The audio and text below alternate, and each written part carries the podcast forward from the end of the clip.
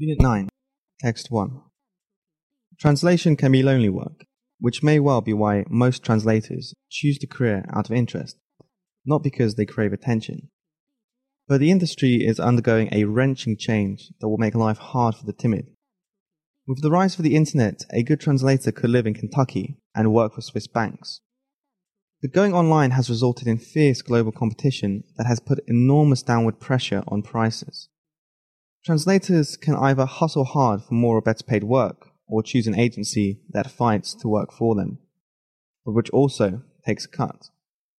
To these pressures comes another the rise in higher quality machine translation.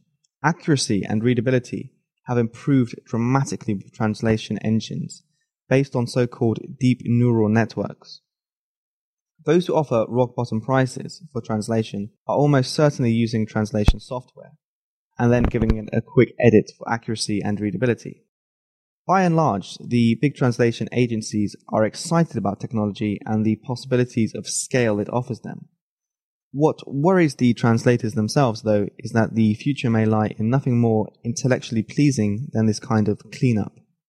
One veteran counsels improving specialist knowledge and writing skills to get high end work, but not all can do that, translators in the bulk and middle markets will inevitably be doing more editing, or will be squeezed out. What will the rest be doing? For one, literary translation is under no threat. Nobody thinks a novel can be translated by a machine. In Roy Jacobsen's Unseen, which is on the shortlist for the 2017 Man Booker International Prize, MBIP, the original dialectal island Norwegian has been deftly rendered into a kind of English that carries the same flavor however bitty it is, how small it is. The MBIP recognizes that translation is, in effect, a kind of writing by sharing the prize money equally between author and translators. Most work is in commercial translation, but that is a kind of writing too. Executives sometimes reject the translation of a speech or a letter because it doesn't look enough like their original.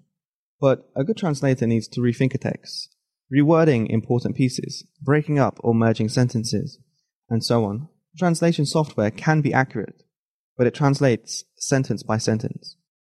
Since languages have different rhythms and different expectations for what counts as a good sentence, that approach can result in a mess. So it is often best simply to rewrite after thinking about the intended meaning.